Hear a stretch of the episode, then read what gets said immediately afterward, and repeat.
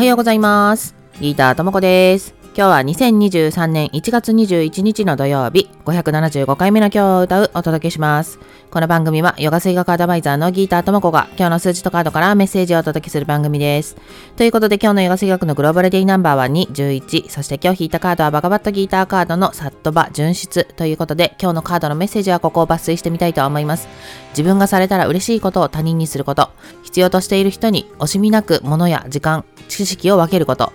笑顔、元気な挨拶、空気を明るくするような発言や勇気ある行いはサットバを高めます。